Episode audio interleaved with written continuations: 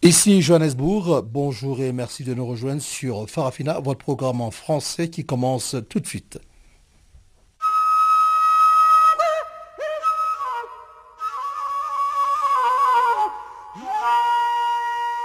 Farafina. Farafina. Terre de soleil. Farafina. Farafina. Un magazine d'infos africaine. Présentation Jacques Kouakou. C'est désormais connu, les élections présidentielles et législatives tant attendues en République démocratique du Congo auront lieu le 23 décembre 2008. Et puis il faut dire que le Zimbabwe, au Zimbabwe, la première dame Grace Mugabe a déclaré dimanche ses ambitions présidentielles et a ordonné le licenciement du vice-président Emerson Mnangagwa.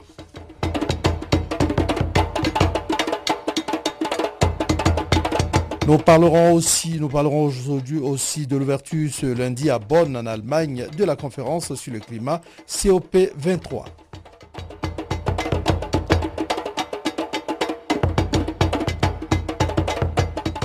Voilà donc euh, quelques grands titres qui vont faire la partie magazine de notre programme de ce jour. Je rappelle que la réalisation de ce programme est assurée par Wiseman Mandrele. Je suis Jacques Kouakou à ce microphone. Commençons d'abord par le bulletin d'information que vous présente Pamela Kumba.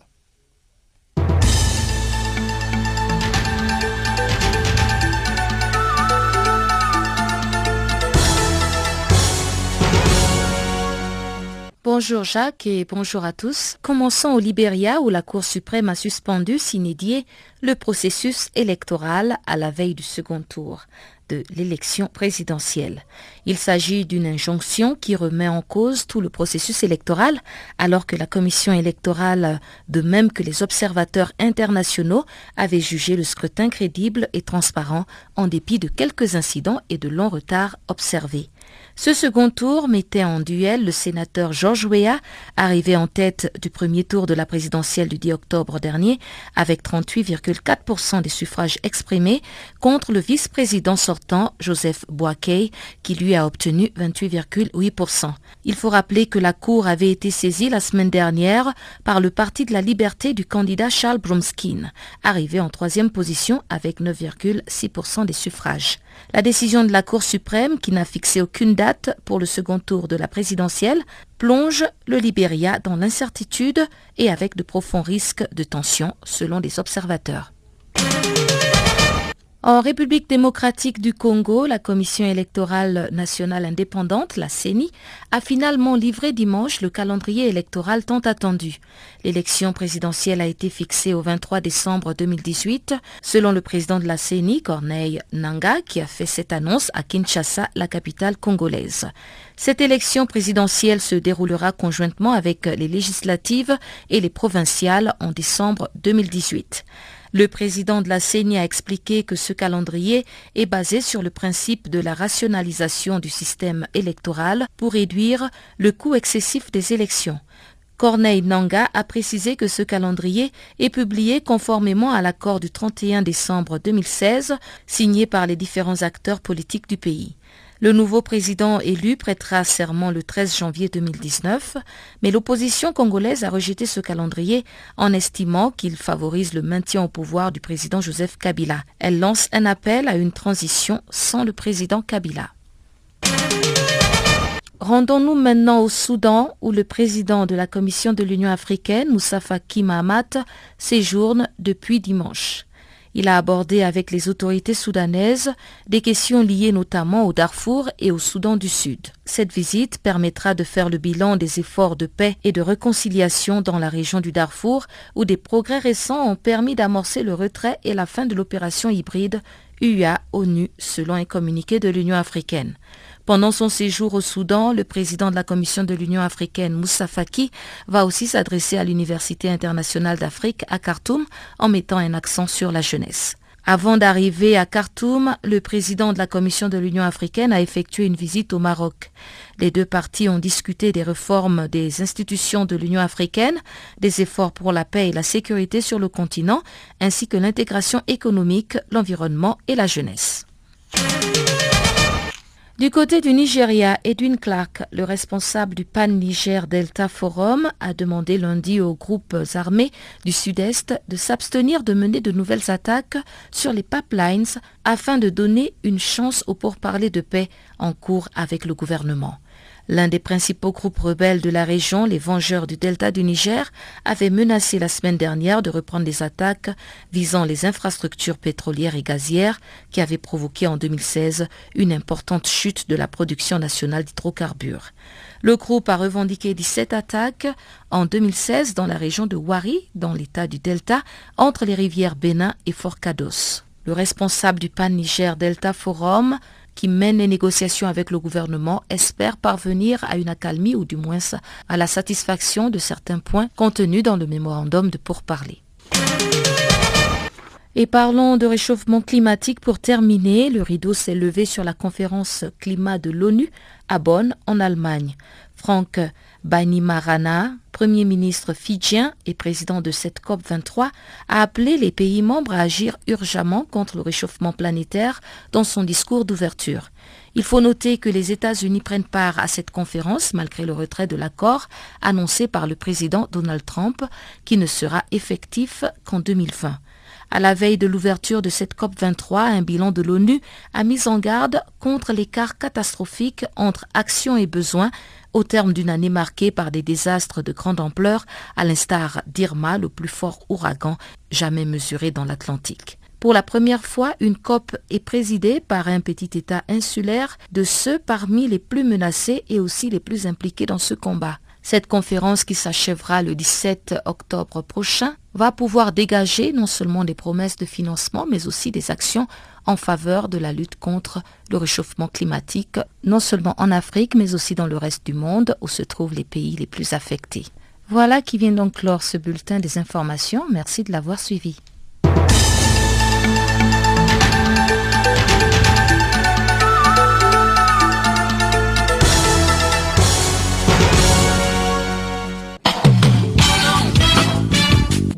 Sur Channel Africa. Farafina, votre programme en français, change d'horaire sur nos différentes plateformes. À partir du 1er novembre 2017, retrouvez-nous de 16h à 17h en temps universel sur DSTV, canal 802 et sur Internet live streaming à l'adresse channelafrica.co.za. En ondes courtes et sur satellite, retrouvez-nous tous les jours à la même heure, de 16h à 17h en temps universel, mais aussi en rediffusion de 23h à minuit. Channel Africa, la perspective africaine.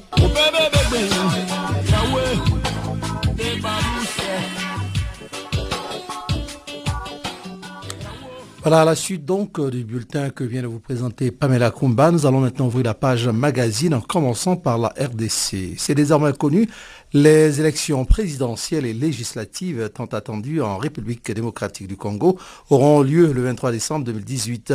Le calendrier électoral très exigé a finalement été rendu public dimanche. Il fixe la publication des résultats de la présidentielle au 9 janvier 2019 et la prestation de serment du président élu au 12 janvier 2019. Plus de détails dans cette correspondance de Jean-Noël Bamoisé qui nous appelle depuis Kinshasa.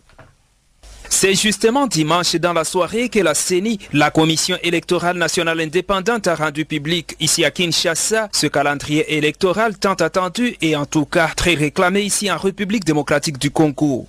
Le calendrier prévoit d'organiser le même jour les trois scrutins, à savoir la présidentielle, les législatives nationales et les législatives provinciales, même si les résultats de la présidentielle seront publiés avant tout, c'est-à-dire le 9 janvier 2019. Le nouveau président élu en remplacement de Joseph Kabila devra prêter serment le 12 janvier 2019.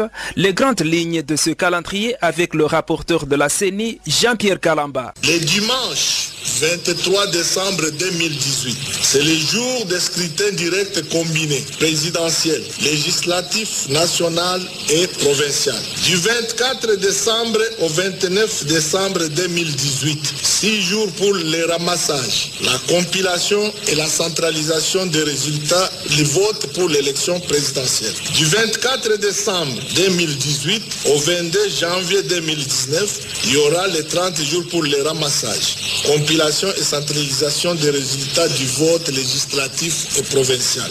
Le 30 décembre 2018, annonce des résultats provisoires de l'élection présidentielle.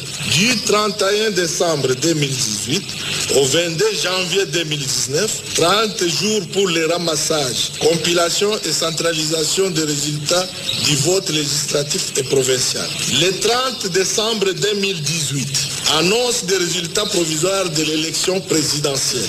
Du 31 décembre 2018 au 8 janvier 2019, 9 jours de recours et traitement des contentieux des résultats pour l'élection présidentielle conformément à l'article 73 et 74 de la loi électorale. Le 9 janvier 2019, publication des résultats définitifs de l'élection présidentielle. Le 12 janvier 2019, prestation des serments du président élu.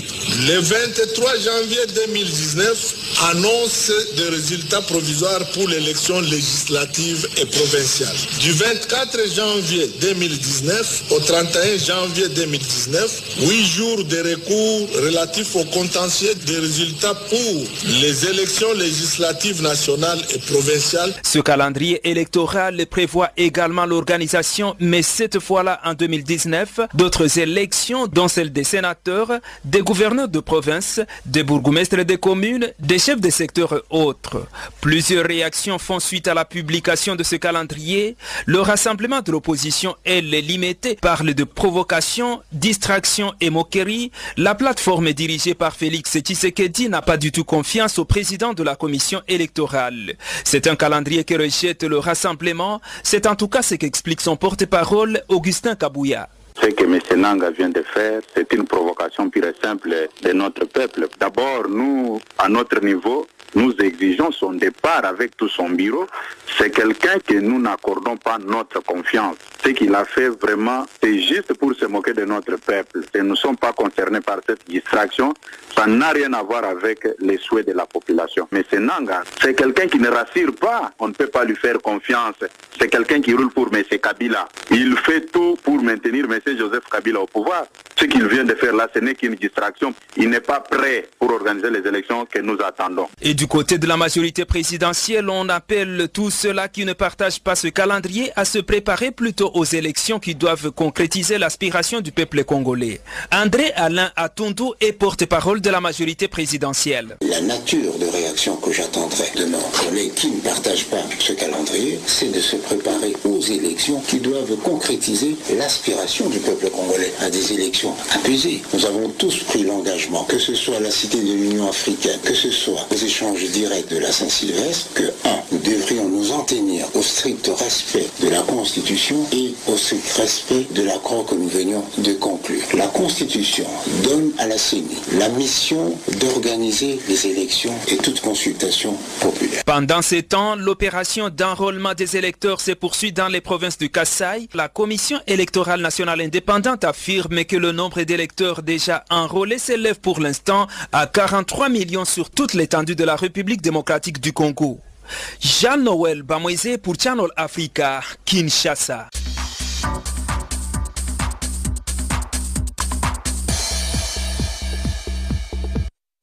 Restons sur cette question de la RDC pour dire que Serge Ntumba, président exécutif de l'ONG Action et Bonne Gouvernance, s'est aussi prononcé sur ce nouveau calendrier électoral qui fixe au 23 décembre 2018 l'élection présidentielle en République démocratique du Congo. Joint par Pamela Kumba, Serge Ntumba rejette en bloc ce calendrier et réclame des élections le plus rapidement possible. Dans le cadre du schéma tracé par euh, Kabila, parce que vous savez, Il, a dit, il avait dit ça, il avait dit que les, élections auront lieu en 2019, chose que nous n'avons pas acceptée. Bon, maintenant, après la pression du département d'État, on, revient sur la même, la même histoire. En décembre 2018 et 2019, il n'y a pas de différence. Hein. En tout cas, nous rejetons ce calendrier-là, en bloc. Mais qu'est-ce que vous proposez finalement? Nous voulons les élections le plus tôt possible. Nous proposons, nous voulons les élections le plus tôt possible, au plus tard au mois de juin 2018. Voilà ce que nous voulons, les élections le plus tôt possible et les élections présidentielles d'abord. C'est la part, parce que nous sommes conscients qu'avec lui, il n'y aura jamais des élections. Et vous voyez vous-même les manœuvres, les manœuvres qui viennent d'orchestrer pour qu'il n'y ait pas d'élection, justement. Vous comprenez? Donc, euh, nous voulons les élections. Ce n'est pas qu'on ne veut pas les élections. Nous voulons que notre peuple aille aux élections, qu'il s'agisse euh, ces dirigeants. Hein, nous voulons cela, mais, mais nous voulons que ce soit euh, dans un bref délai. Parce que euh, nos partenaires extérieurs ont promis de financer les élections. Donc, il n'y a pas il n'y a pas à repousser les élections jusqu'à 2019, c'est trop loin. Vous donnez encore une année à M. Kabila à tête du pouvoir, non, non, non. Là, on n'accepte pas. Il y a une partie de l'opposition euh, qui a proposé une transition sans Joseph Kabila, mais par contre que le pays soit euh, gouverné par euh, des associations de la société civile ou bien des gens apolitiques. Mais est-ce que vraiment ça peut être une réalité quand on regarde un peu qu'aujourd'hui même la société civile s'implique dans la politique?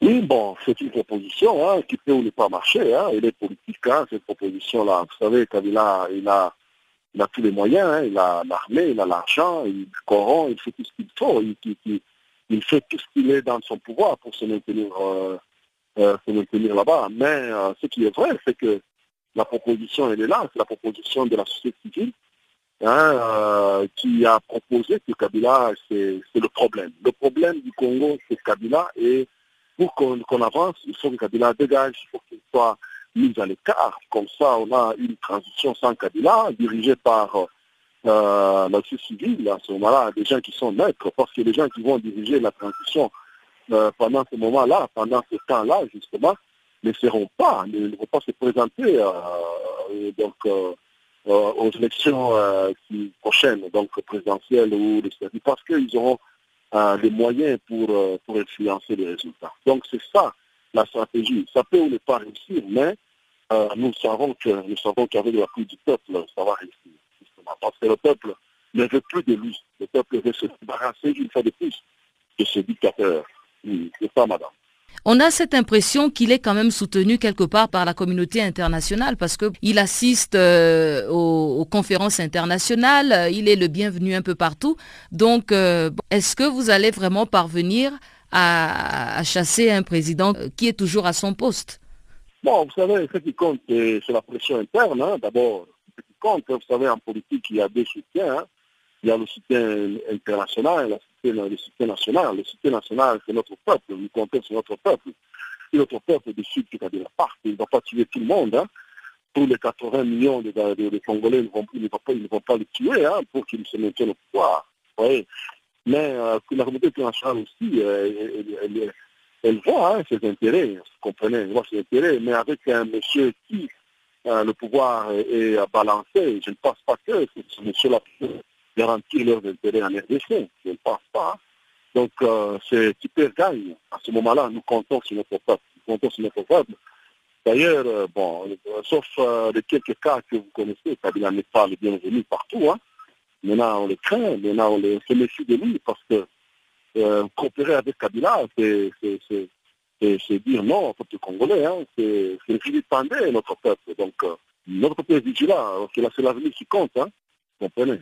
Donc, euh, il est aussi malgré à l'extérieur, mais nous, nous comptons sur euh, l'opinion publique interne, hein, c'est ce qui est important pour nous. C'est celui-là qui va chasser, cette opinion-là qui va chasser Kabila du pouvoir. Farafina. Farafina. Terre de soleil. Farafina. Farafina. Un magazine d'infos africaine.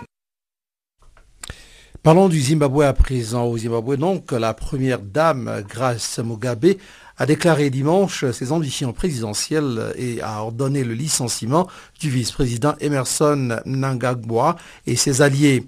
Elle s'exprimait devant des milliers de membres des églises indigènes apostoliques réunis pour le programme Super Dimanche au stade Rufaro à Harare.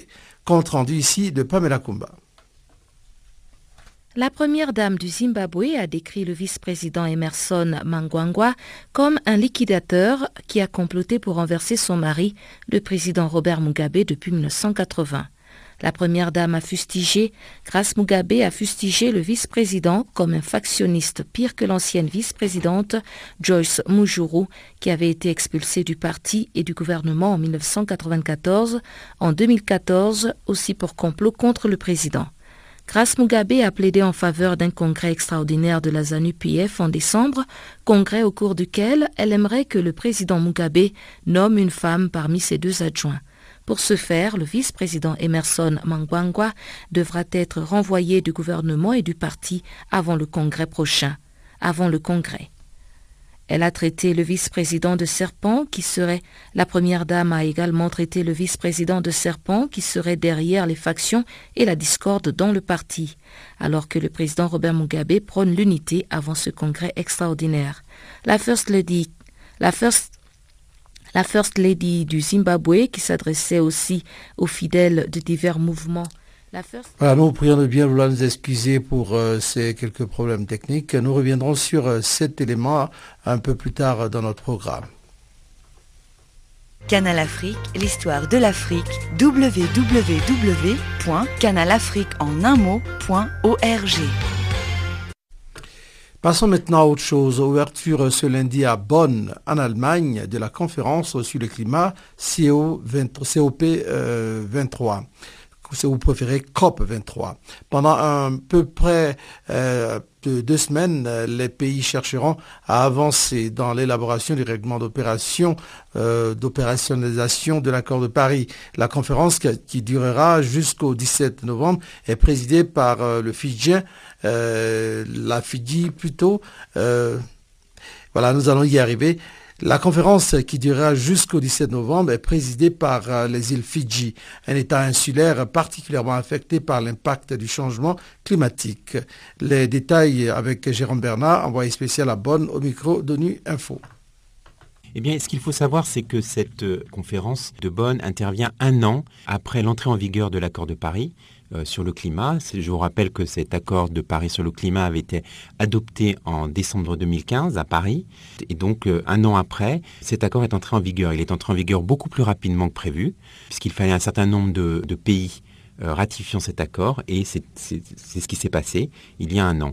Donc, les, les, États membres, les États partis à la Convention cadre, seront à Bonn pour faire le point sur la mise en œuvre de cet accord.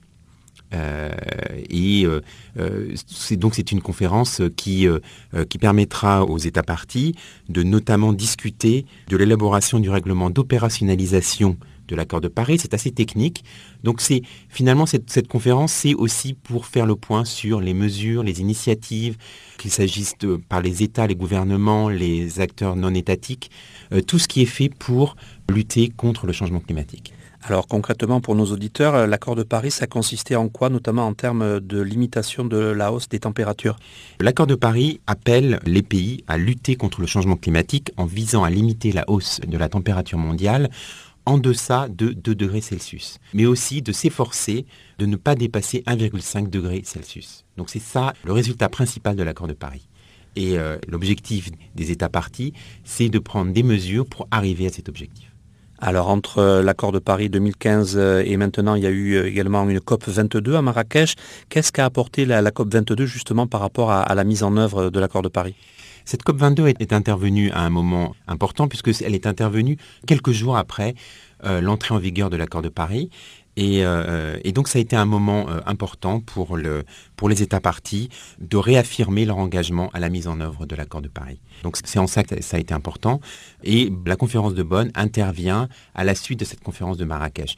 Ces conférences interviennent dans un contexte où le euh, secrétaire général de l'ONU prévoit d'organiser un sommet sur le climat en 2019. Donc toutes ces conférences Marrakech, Bonn sont là pour préparer ce futur sommet sur le climat en 2019. Alors en termes de contexte donc, euh, et de suite de conférences, donc on l'a compris, COP21, COP22, COP23 et, ce sommet mondial sur, le climat. Pour autant, euh, l'autre contexte, ce sont les, catastrophes euh, auxquelles on peut assister. Je pense notamment aux ouragans qui ont donc dévasté les Caraïbes ou encore les, incendies en Californie, au Portugal ou encore en Espagne. Là aussi, le secrétaire général s'est mobilisé par rapport à, à, ces tragédies, ces événements dramatiques. Qu'est-ce qu'on peut voir en termes de réalisation à, la COP23 par rapport à, toutes ces situations dramatiques et une fois de plus par rapport aux enjeux euh, en termes de changement climatique une des choses importantes à la conférence de, Bonn, c'est qu'il y aura beaucoup d'acteurs non étatiques, des villes, des entreprises, des organisations de la société civile. Il y aura notamment plusieurs jours consacrés à ce qu'on appelle l'action climatique mondiale pour montrer comment euh, tous ces acteurs non étatiques mettent en œuvre l'accord de Paris dans les secteurs aussi bien l'énergie, l'eau, l'agriculture, les établissements humains, le transport, l'industrie, les forêts. Donc c'est toutes ces choses qui sont un élément important de cette conférence de Bonn. Antonio Guterres, le secrétaire général des Nations Unies, a lui aussi euh, cadré un peu des domaines à fort impact euh, qui donc euh, seront envisagés lors du sommet sur le climat en 2019. Il y a, six domaines. Est-ce qu'on peut d'abord les, rappeler? Et là également, est-ce que la COP23 va permettre d'affiner ces domaines et la réflexion sur ces domaines? Oui, lors du débat général de l'Assemblée générale de, cette année, le secrétaire général Antonio Guterres a invité les, dirigeants du monde à envisager de, de se faire les champions de six domaines que vous avez mentionnés. Donc ces domaines sont notamment donc l'investissement dans les technologies propres, la tarification du carbone à maturité, la transition énergétique, l'atténuation des risques et le renforcement de la résilience, l'augmentation de la contribution des acteurs nationaux et des entreprises et la mobilisation de la finance climatique. Africa, oh, oh, Africa, oh, Africa, Africa, Africa, Africa. Eh. Je m'appelle Salif Keita. Vous écoutez Channel Africa, la voix de la renaissance africaine. Restons toujours dans le cadre de la COP. Un an après l'entrée en vigueur de l'accord de Paris sur le climat, la conférence de Bonn, qui a débuté donc ce lundi, sera l'occasion aux nations du monde entier d'afficher leur ambition en matière d'action climatique et montrer leur détermination à respecter leurs promesses. Modibo Sako de l'organisation Le Point Focal Changement climatique au Mali s'exprime sur les enjeux de cette conférence pour les pays africains dont le Mali est, euh, en fait partie. Vous savez, le Mali s'inscrit dans, dans un groupe, euh, notamment le groupe africain, qui a une position depuis Paris. Et nous sommes toujours dans cette dynamique, nous maintenons la position africaine. Le premier point, c'est par rapport au financement. Donc à Paris, il y a eu des annonces. Ces annonces, jusque-là, les 100 milliards de dollars n'ont pas encore été concrétisées. À Marrakech, il était question de, de revoir les thèmes de référence sur le financement. Malheureusement, avec l'entrée en vigueur de l'accord à Paris, nous n'avons pas pu finaliser ce volet. Donc, euh, à Bonn, qu'on puisse euh, finaliser la question du financement. Allons pour les négociations. Et ensuite, concrètement, pour le Mali, c'est aussi euh, la visibilité du pays. Vous savez, pendant la COP, c'est d'accord sur les négociations, c'est aussi la recherche de partenariats pour la mise en œuvre des activités décliné dans, les CDN. Nous allons avec euh, des produits tels que le programme de sauvegarde du fleuve Niger, qui a été une préoccupation pour les chefs d'État à Paris. Voilà. Et donc, puisque le Mali est en train de, de mener des activités par rapport à la sauvegarde du fleuve Niger, nous avons estimé bon de, de présenter à Bonn ce que nous faisons dans le cadre de la sauvegarde du fleuve Niger et en même temps euh, évoquer les difficultés qui sont les leurs afin de pouvoir mobiliser davantage de, de financement pour euh, la mise en œuvre de ce programme de sauvegarde du fleuve Niger. Donc vous êtes confiant euh, en cette position africaine qui va s'exprimer à Bonn? Oui, nous sommes conscients parce que vous savez, c'est grâce à la position africaine combinée avec les G77 qu'on a pu obtenir un accord à Paris. Et donc euh, nous sommes conscients de cela et nous entendons euh, euh, faire porter notre voix.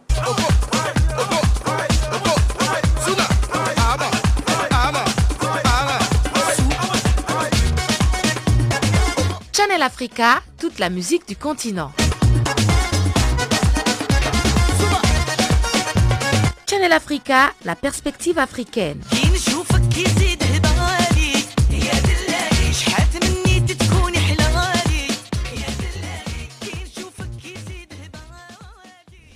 Voilà une introduction un peu plus brutale pour vous amener à un petit intermède musical. On va écouter tout de suite Ayamatni, c'est de Zain Al-Jin qui va nous mener donc au bulletin économique qui vous sera présenté par Barthélemy euh, tout à l'heure. On y va.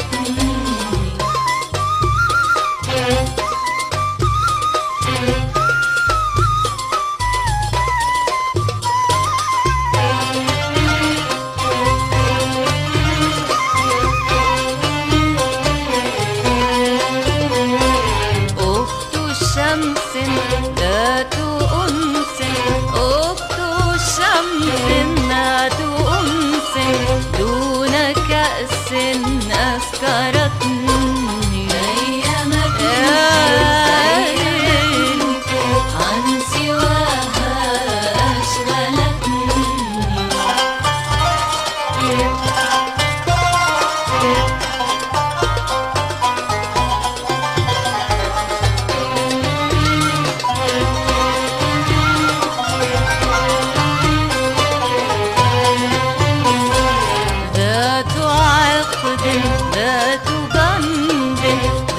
عقد ذات بند أسبلته فوق النهدي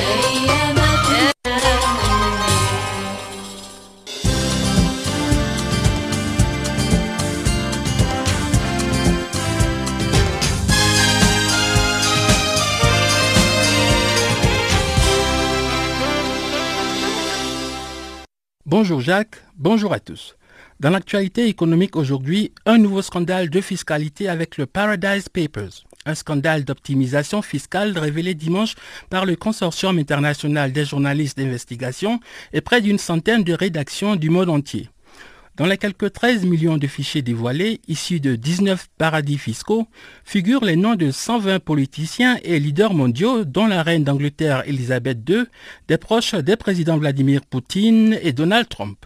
Malgré les sanctions américaines à l'encontre de la Russie, l'actuel secrétaire américain au commerce Wilbur Ross continue de traiter avec des proches de Poutine. Il possède des parts dans l'entreprise Navigator, partenaire de Sibour, une entreprise pétrolière russe en partie propriété de Kirill Shamalov, gendre de Vladimir Poutine. Des célébrités sont également touchées par ce scandale, notamment Madonna et Bono, de grandes fortunes françaises aussi, ou encore des hommes d'affaires africains.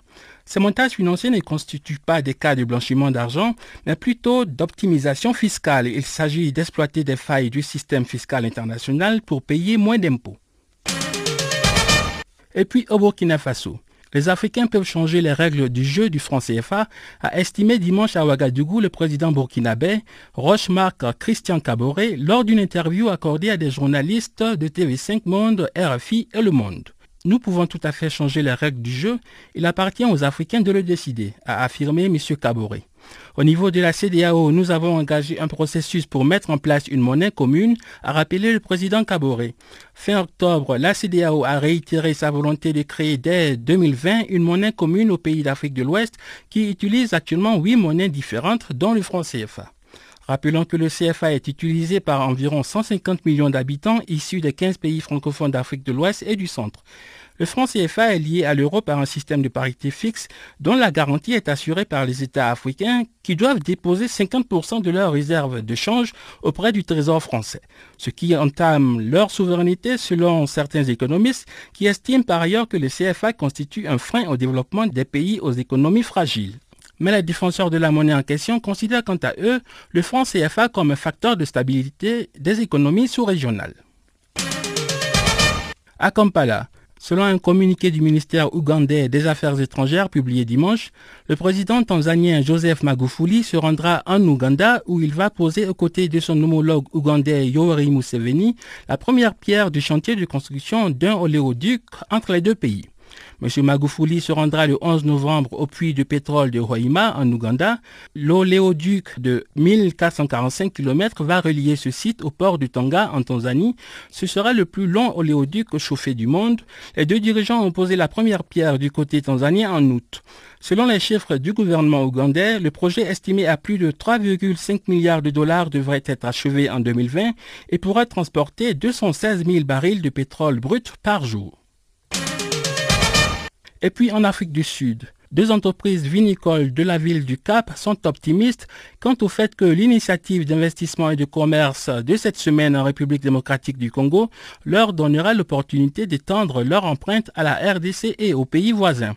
Les viticulteurs Aslina et Robinson Sinclair font partie de la délégation de 29 hommes d'affaires pour la huitième édition de l'initiative d'investissement et de commerce qui débute ce lundi à Kinshasa et à Lumumbashi. L'objectif de l'initiative d'investissement est de créer une pénétration du marché congolais pour les produits et services sud-africains et de promouvoir l'Afrique du Sud comme une destination de commerce et d'investissement. La délégation sud-africaine participera à une exposition, au séminaire d'affaires et à une série de réunions interentreprises.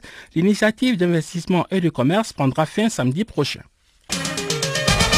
Terminons l'actualité économique à Port-Louis. Le bureau d'investissement mauricien vient d'annoncer qu'une délégation conduite par le Premier ministre Pravind Yugnot sera en visite en Côte d'Ivoire du 25 au 30 novembre dans le cadre d'une mission de prospection. La délégation composée des représentants des secteurs publics et privés mauriciens visitera la zone franche de la biotechnologie, des technologies de l'informatique et de la communication qui se trouve dans la ville côtière de Grand Bassam à une cinquantaine de kilomètres à l'est d'Abidjan, la capitale économique ivoirienne. Selon le bureau d'investissement mauricien, l'île Maurice a été sollicitée pour apporter sa contribution au développement de cette zone franche dans le cadre de renforcement de la coopération économique entre les deux pays. Le 30 novembre, la mission mauricienne participera également à un forum des affaires avec le secteur privé ivoirien à Abidjan afin de conclure des partenariats. Ainsi s'achève cette édition de votre bulletin de l'économie. Merci de rester à l'écoute de la suite de notre programme sur Channel Africa.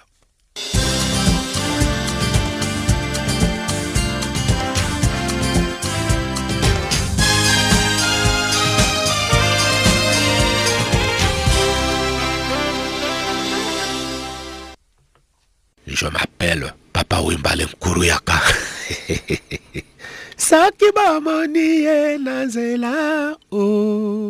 Vous écoutez Canal Afrique.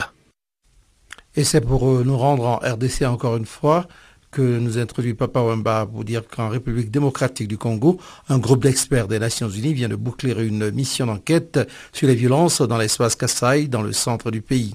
La mission avait pour objectif de mener des investigations afin d'identifier les auteurs des massacres et autres violations des droits de l'homme perpétrés dans cette région et en faire rapport au Conseil des Nations Unies pour les droits de l'homme. Depuis Kinshasa, la correspondante de Jean-Noël Bamouzé. C'est depuis mardi que ces experts des Nations Unies ont séjourné dans la ville de Kananga où elle a justement bouclé jeudi sa visite de trois jours. Ces experts avaient réussi du haut commissaire des Nations Unies aux droits de l'homme la mission d'enquêter sur les massacres et autres violations de droits de l'homme dans cette partie du pays après que des milliers de personnes aient trouvé la mort suite aux violences causées par les miliciens de Kamina Sapou. Le Conseil des Nations Unies pour les droits de l'homme attend à partir du mois de mars le premier rapport que doit fournir cette équipe qui l'avocat sénégalais Pakri Walindia que je vous propose d'écouter. Nous sommes trois experts, à savoir euh, Madame Fatima Tambaye qui est avocat en Mauritanie, Monsieur Luc Côté qui est avocat canadien et moi-même, Pakri Walindia du Sénégal, avocat. Le but de cette visite, c'est d'écouter, de comprendre ce qui s'est passé et d'inventorier qu'est-ce qui a été fait pour établir les faits. Ensuite, euh, identifier les différents acteurs et tout cela avec l'intention de rendre compte dans un rapport euh, public au Conseil des droits de l'homme qui a effectivement exprimé sa préoccupation devant l'ampleur des événements qui sont passés au Kasaï, devant les circonstances particulièrement atroces qui ont pu être euh, déterminées et pour pouvoir ensuite essayer de voir comment, en identifiant les auteurs et en essayant d'aider la justice de ces pays à faire son travail, on peut éviter la répétition de pareils événements. Il y aura un rapport de mi-parcours en mars au Conseil des droits de l'homme. Le mandat de cette mission va jusqu'au mois de juin. La mission a déjà constitué un secrétariat basé dans la ville de Kananga. Kananga, c'est justement le chef-lieu de la province du Kassai central dans le centre de la République démocratique du Congo. C'est en fait ce secrétariat qui va travailler en permanence dans cette partie du pays, comme l'explique une fois de plus le chef de cette délégation du Conseil des Nations Unies pour les droits de l'homme, Pakri Walintiai, qui inscrit cette première visite dans le cadre de prise de contact. Nous-mêmes, nous allons effectuer plusieurs déplacements. Aujourd'hui, c'est notre première visite de prise de contact à Kananga pour pouvoir suivre le travail de cette équipe et ensuite faire un rapport public encore une fois, qui sera présenté, il y aura un rapport de mi-parcours en mars au Conseil des droits de l'homme, qui sera l'objet d'un débat au sein du Conseil des droits de l'homme, dont fait partie maintenant la République démocratique du Congo. Et un autre débat aura lieu quand le rapport final sera présenté au mois de juin au Conseil des droits de l'homme. Et tout cela, évidemment, se fera à travers le haut commissaire des Nations Unies aux droits de l'homme. Ce qu'il faut remarquer, c'est que cette résolution a été adoptée sans vote, c'est-à-dire à, l'unanimité. Et donc, euh, tous les pays membres du Conseil des droits de l'homme sont derrière cette résolution. Et cette résolution nous demande, demande au haut commissaire de nous nommer. Nous avons été nommés mois après. Et ensuite, cette résolution nous demande de recueillir et de préserver l'information et de déterminer les faits et les circonstances en conformité avec les pratiques et normes internationales. Ce qui veut dire en clair un travail professionnel, objectif, impartial et surtout un travail indépendant. C'est justement dans cet espace Kassai que deux experts du Conseil de sécurité des Nations Unies en pleine mission ont été également tués. Leur assassinat fait objet d'une attention particulière. La mission n'est pas particulièrement pour ça, mais en tout cas, ces deux experts sont parmi les victimes, comme l'explique une fois de plus le chef de délégation du Conseil des Nations Unies pour les droits de l'homme, Patrick Walintiaï. Nous avons mission de nous occuper de toutes les victimes. Il est clair que l'assassinat des deux experts envoyés par le Conseil de sécurité fait l'objet d'une attention particulière. Il y a un mécanisme spécial pour suivre cela, qui n'est pas celui de notre mission. Mais évidemment, il fait partie des, quand même des événements assez considérables qui concernent cette mission. Mais nous ne sommes pas uniquement, et en tout cas pas spécialement, venus pour euh, l'assassinat des deux experts, mais pour l'ensemble des victimes de la crise dans les Kassai. Nous avons, après un certain temps, obtenu les visas qu'il fallait. Et depuis notre arrivée à Kinshasa, nous avons été reçus de façon très ouverte par le vice-ministre chargé de l'Intérieur, par la ministre des Droits humains, par l'auditeur général, par le vice-premier ministre chargé des Affaires euh, étrangères. Et nous avons reçu aussi bien aussi à Kinshasa qu'au niveau de Kananga un accueil tout à fait correct, tout à fait ouvert des autorités. Jean-Noël Pamoïse pour Channel Africa, Kinshasa. Farafina, c'est Channel Africa en français. Tous les jours de 16h à 17h en temps universel sur DSTV, canal 802 et en live streaming sur channelafrica.co.za.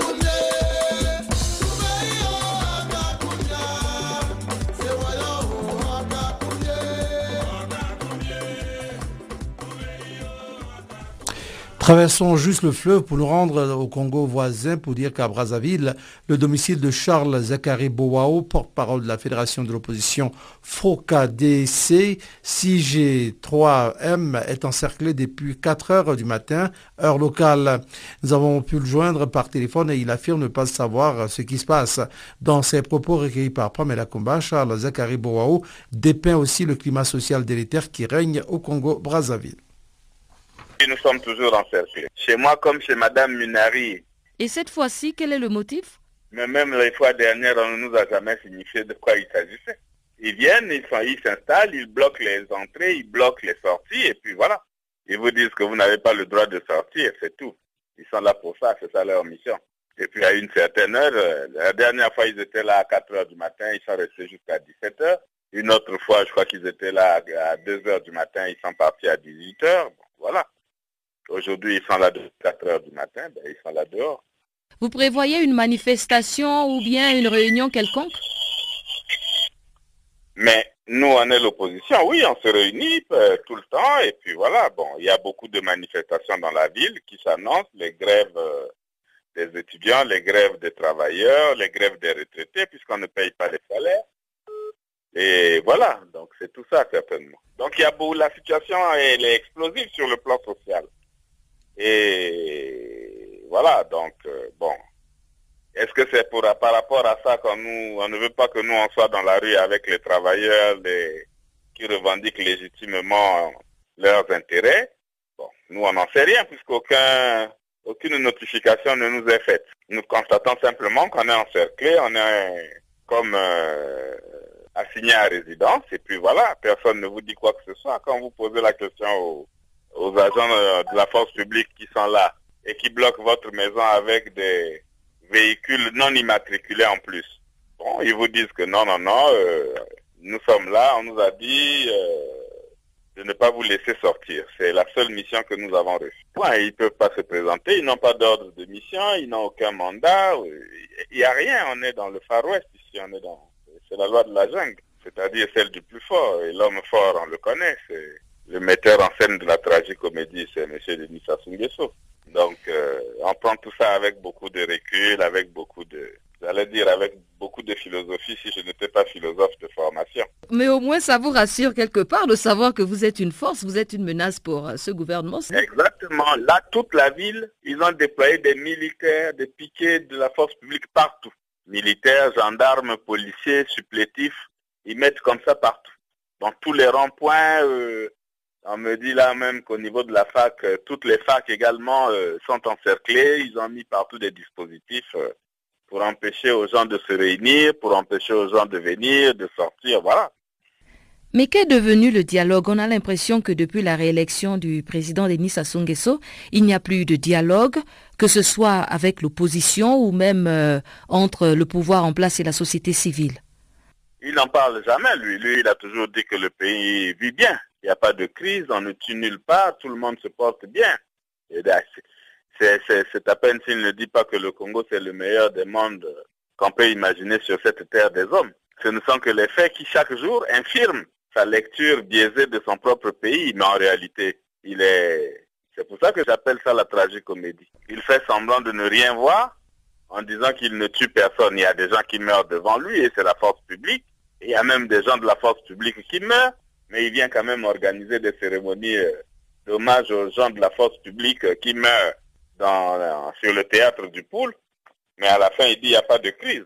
Là, il n'y a même pas trois semaines, il a reçu les gens du pool, les prétendus sages du pool pour dire que bon, ils vont aller vers une solution politique. Il demande à Toumi et aux miliciens de sortir, qu'ils rendent même les armes, il va les acheter, et puis voilà. Mais n'empêche que bon, on continue à bombarder à gauche, on continue à embastiller à droite. Pendant ce temps, euh, voilà, il pense qu'il peut aller s'occuper de, du Kenya, il peut s'occuper de la Libye, il peut s'occuper de, la RDC, euh, là où il n'y a, y a pas la paix. Chez lui, c'est l'exemple même d'un pays euh, euh, véritablement en paix. C'est ça la, la tragicomédie. En tout cas, personne ne parle du dialogue. C'est pour ça que nous, dans notre euh, discours, on n'en parle plus. Nous avons dit, bon, il ne veut pas du dialogue, vous l'avez compris.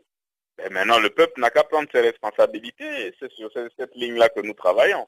Ça prendra le temps que ça prendra, mais euh, c'est un régime tyrannique que nous avons en face de nous. Et face à la tyrannie, il n'y a pas de solution que la libération.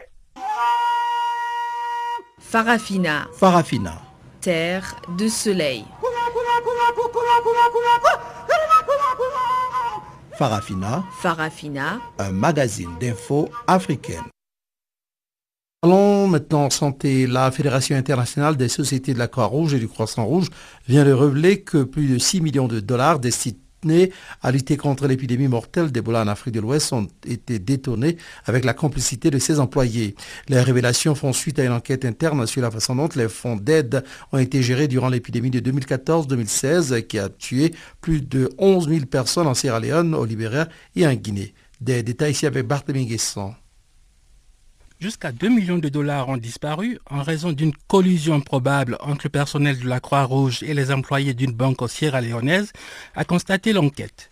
La Fédération internationale de la Croix-Rouge a également révélé des preuves de fraude dans les deux autres pays les plus durement touchés par la crise Ebola, le Libéria et la Guinée.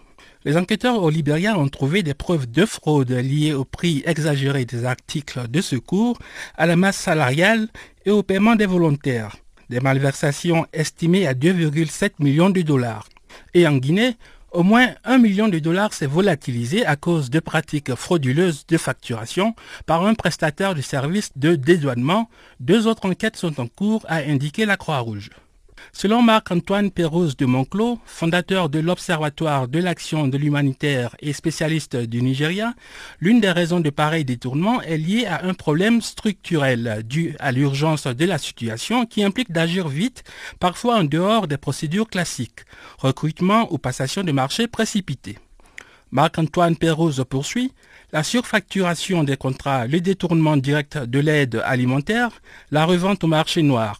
Mais il y a aussi, par exemple, le fait de créer des ONG factices qui servent d'intermédiaires pour capter une partie de la rente humanitaire. Ça, c'est aussi un point qu'on retrouve dans beaucoup de pays d'Afrique. C'est un problème structurel, rappelle-t-il. Ebola a éclaté en Guinée en décembre 2013 et s'est propagé rapidement en 2014 en Sierra Leone et au Libéria, tuant plus de 11 000 personnes.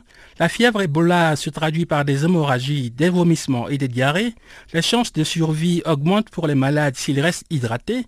Le virus peut être transmis à l'homme par des animaux sauvages et d'homme à homme par des contacts directs. Je suis déçu et préoccupé par la réaction de quelques personnes que leurs actions nuisent au travail extraordinaire du personnel et des volontaires de la Croix-Rouge pendant l'épidémie d'Ebola, a déclaré Paul Jenkins, chef de la délégation des sociétés de la Fédération internationale et du Croissant Rouge à Freetown, la capitale de la Sierra Leone. Leurs actions ont sauvé des milliers de vies et la Croix-Rouge continuera de veiller à ce que ces fonds soient utilisés dans le but pour lequel ils sont donnés, a-t-il déclaré. Parlant de la transparence dont a fait preuve la Croix-Rouge, le docteur Jemila Mahmoud, sous-secrétaire général en charge des partenariats, explique Ce qu'on a fait, c'est suivre les recommandations d'organisations comme Transparency International et de partager les résultats de nos enquêtes. On espère que ça va inspirer d'autres organisations. En tout cas, on avait besoin d'apprendre de nos erreurs. La Croix-Rouge a déclaré qu'elle renforçait ses efforts pour lutter contre la corruption, notamment en introduisant des limites de dépenses en espèces dans les situations à haut risque. Le docteur Jamila Mahmoud prévoit également d'envoyer des auditeurs qualifiés avec des équipes d'opération d'urgence.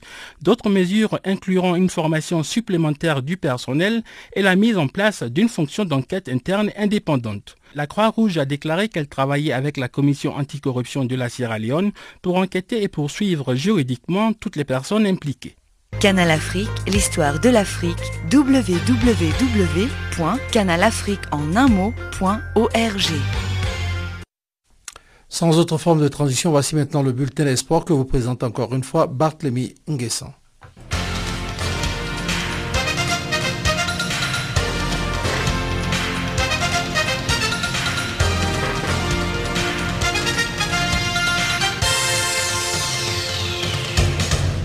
Bonjour à tous, bonjour à toutes.